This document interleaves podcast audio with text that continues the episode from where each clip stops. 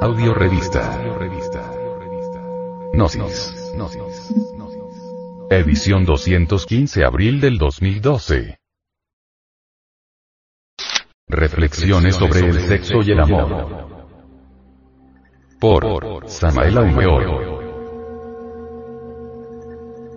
Un hombre real nunca profanaría el sexo, un hombre real sabe que el sexo es sagrado, sabe que esa fuerza maravillosa puso en existencia el universo, sabe que el día que dejara de fluir la energía sexual en la naturaleza, las plantas dejarían de reproducirse, los animales dejarían de reproducirse, desaparecería todo lo que existe, la tierra se convertiría en un desierto. Entonces, ¿por qué hemos de ver en el sexo, la morbosidad? Porque hemos de escupir en el santuario sagrado del amor. Porque hemos de mirar con lujuria lo que es sagrado, la cópula química o metafísica. Reflexionemos un poco, ha llegado la hora de reflexionar, ha llegado la hora en que debemos nosotros aprender a transmutar el esperma sagrado en energía creadora. Desgraciadamente el mundo ha entrado en el ciclo involutivo descendente. Actualmente hay países donde la homosexualidad se ha extendido en forma alarmante. Hay un país por ahí donde el 95% de los seres que viven son homosexuales y lesbianas. Y así el mundo ha entrado por la vía involutiva descendente. La auténtica masculinidad se está perdiendo. Los varones ahora tienen la tendencia a feminizarse y las mujeres la tendencia a masculinizarse. Es necesario que la mujer regrese al hogar, que sea la reina del hogar, que instruya a sus niños. Es necesario que el hombre reconquiste sus valores varoniles y que se exprese con la potencialidad del varón. El hombre debe ser bien hombre y la mujer debe ser mujer de verdad.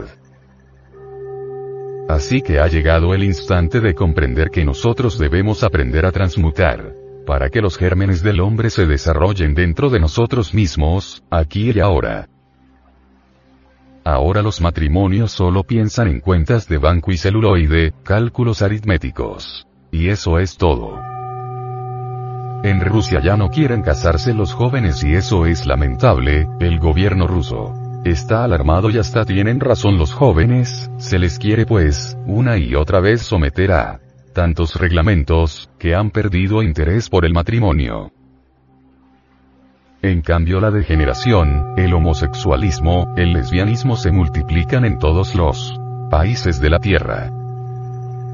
Y hay dolor supremo, pronto hemos de ver una tercera guerra mundial y un gran holocausto atómico porque verdaderamente no se encausan las energías sexuales. Correctamente lo único que eso provoca sobre la faz de la Tierra son guerras y amarguras. Todos nosotros somos los culpables de una futura tercera guerra mundial, todos nosotros. Estamos encauzando las energías creadoras en forma equivocada, todos nosotros hemos dejado de ver en la mujer la belleza del amor para convertirla únicamente en una figura pornográfica. No sé por qué las gentes quieren ver tabú, pecado donde no lo hay. No sé por qué quieren ver en el sexo algo indigno y morboso. Observemos las flores, sus órganos sexuales están en el centro, ellas se levantan hacia el sol, muestran al astro rey sus órganos creadores, sin malicia de ninguna especie, ¿por qué habríamos nosotros de ser inferiores a las flores? ¿Por qué no? Queremos comprender la santidad del sexo y del amor. ¿Por qué no queremos entender nosotros? Que el sexo, que la energía creadora, es una fuerza maravillosa que deviene originalmente de lo divinal, del Espíritu Santo se diría en cristianismo puro. El acto sexual en aquellos tiempos de la Arcadia, cuando los ríos de agua pura de vida manaban leche y miel era un sacramento inefable, nadie en aquellas edades antiguas se hubiera atrevido a realizar el acto sexual fuera del templo. Hasta los reyes de las distintas ciudades amuralladas concurrían al santo lugar para copular ante el ara. Era sagrado el acto sexual. Los seres humanos se reproducían por Kriya Sakti. El Poder de la voluntad y del toga. Nadie derramaba el esperma sagrado. Hombres y mujeres se retiraban del acto sexual, sin derramar el semen, el esperma se convertía en energía creadora y despertaba extraordinarias facultades, en aquellos hombres. Ha llegado la hora de entender estas cuestiones.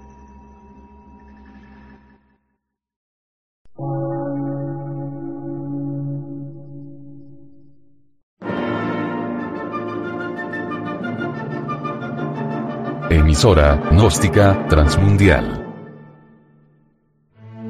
Por una nueva civilización y una nueva cultura, sobre la faz de la Tierra.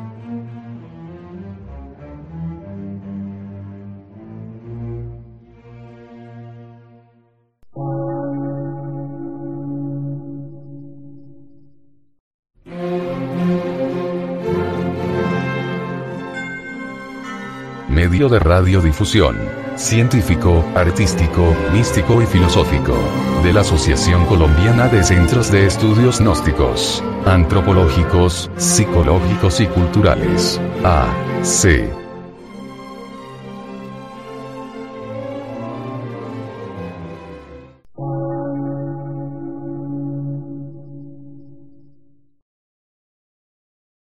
Lectura en movimiento. Difusión sin fronteras.